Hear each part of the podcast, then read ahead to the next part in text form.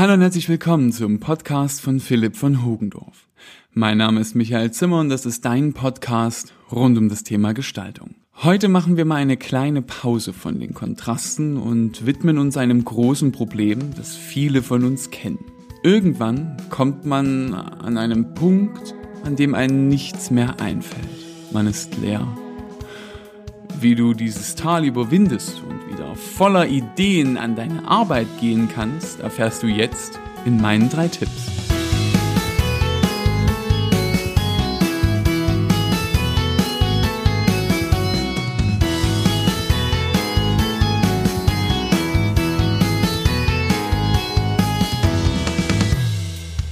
Ich bin mir sicher, jeder von uns, egal ob Mediengestalter, im Vertrieb oder einfach nur als Kreativmensch, kennt dieses Gefühl.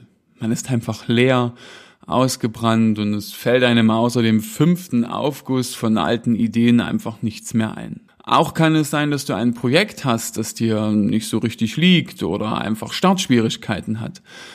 Weil, sind wir mal ehrlich, man kann noch so kreativ sein, aber es gibt einfach Themen, da fällt einem nichts Passendes ein. Was kannst du da also machen? In dieser Folge möchte ich dir meine drei Wege aufzeigen, die mir in meiner Laufbahn schon oft zu der zündenden Idee verholfen haben. Das Zauberwort heißt Kreativitätstechniken. Es gibt im Netz unglaublich viele von diesen Techniken und jeder von uns muss die finden, welche am besten zu einem passt. Aber bevor ich dir meine drei vorstellen mag, schauen wir uns erst einmal an, was Kreativitätstechniken überhaupt sind. Die Kreativitätstechniken sind Methoden zur Förderung von Kreativität. Diese dienen dem gezielten Erzeugen neuer Ideen sollen helfen, Visionen zu entwickeln oder Probleme zu lösen. Bei all den verschiedenen Kreativitätstechniken darf man jedoch nicht vergessen, dass Kreativität eine komplexe Interaktion von Begabung, Wissen, Können, Motivation, Persönlichkeitseigenschaften und Umgebungsbedingungen ist.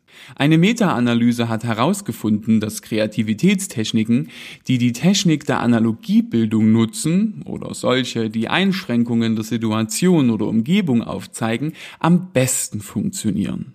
Dagegen haben Techniken, die auf expressiven Aktivitäten, wie zum Beispiel Malen von Emotionen oder Tanzen nach Stimmungen basieren, stark negative Effekte auf die kreative Leistung haben können. Aber auch das ist von Mensch zu Mensch unterschiedlich. Wie schon gesagt, es geht um die Generierung neuer Ideen und das geht bei jedem Kreativen anders. Generell eingeteilt werden die Kreativitätstechniken in drei Gruppen. Die intuitiven Methoden, in diskursive Methoden und die Kombi-Methoden.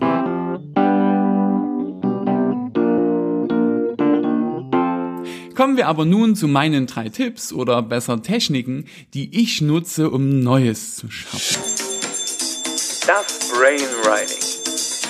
Am besten schnappst du dir deine Lieblingskollegen und Zettel und Stift. Das Besondere am Brainwriting gegenüber dem Brainstorming ist, dass jeder in Ruhe Ideen sammeln und aufschreiben kann. Diese Technik setzt sich eigentlich generell ein, wo es um Ideenentwicklung geht, äh, zum Beispiel in Agenturen oder in der Journalistik.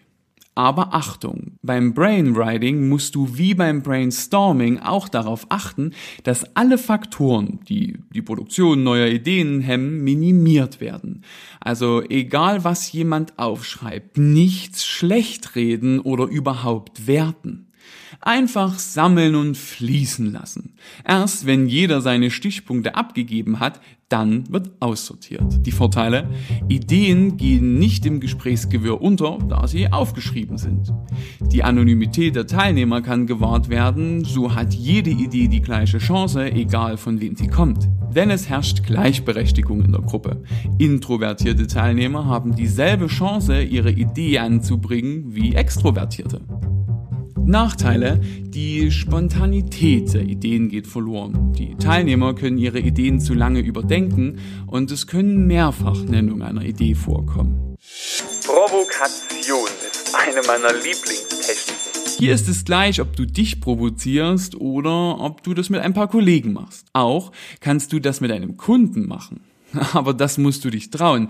Denn in dieser Technik geht es darum, dass du bewusst aus bestehenden Sichtweisen ausbrichst und durch gezielte Äußerungen provozierst.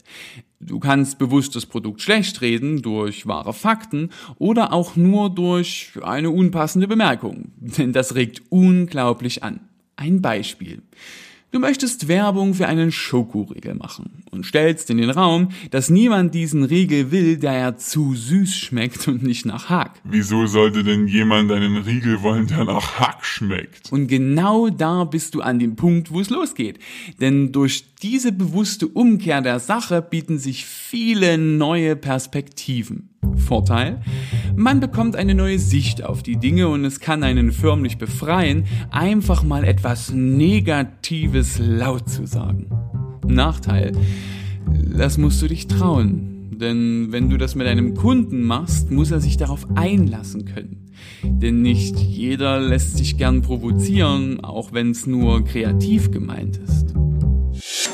Semantische Intuition ist meine dritte Technik für dich. Klingt erstmal total schwierig, ist es aber nicht. Denn es geht einfach nur um die Kombination von Wörtern und Wortvorstellungen.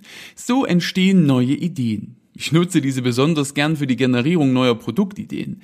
Oder auch für neue Slogans. Also, wie macht man das? Du lässt ein paar deiner Kollegen auf einen Zettel ein paar Schlagworte aufschreiben, die ihnen zu dem neuen Produkt oder der neuen Kampagnenidee einfallen. Diese nimmst du dir dann und fängst an, diese Wortschnipsel zusammenzuwürfeln. Ja, du kannst sie auch ausschneiden und dann einfach auf deinem Schreibtisch zusammenpuzzeln. Sicher, da kommt auch total viel Mist dabei raus, aber es regt unglaublich an. Am besten funktioniert es, wenn du immer zwei gegensätzliche Dinge zusammenlegst, also wie zum Beispiel süß und Hack. Vorteile? Durch die Sammlung unterschiedlicher Begriffe von unterschiedlichen Kollegen bekommst du völlig unterschiedliche Ansatzpunkte, welche sich so gut kombinieren lassen. Du kannst abseits vom PC kreativ werden und das Beschäftigen mit Schere und Leim gibt eine neue Impulse. Nachteil? Es kann sich auch totlaufen. Also wenn zu viele Begriffe nicht passen oder es einfach nur Wortsalat wird. Aber auch da kannst du für dich herausnehmen, welche Dinge nicht zu dem neuen Projekt passen. Die nachfolgenden Folgen verzögern sich heute um zwei Stunden. Das ist hier heute, glaube ich, einer meiner längsten Folgen. Zusammenfassen lässt sich das Ganze recht einfach. Wenn's mal wieder klemmt, kurz durchatmen und dann einfach einen meiner drei Tipps ausprobieren. Einen Vorteil haben alle drei. Du machst sie mit einem Kollegen. Vielleicht sogar deiner Büroehefrau oder Ehemann. Das lockert jeden Knoten im Hirn und bringt dich ganz von allein ganz schnell auf neue Gedanken.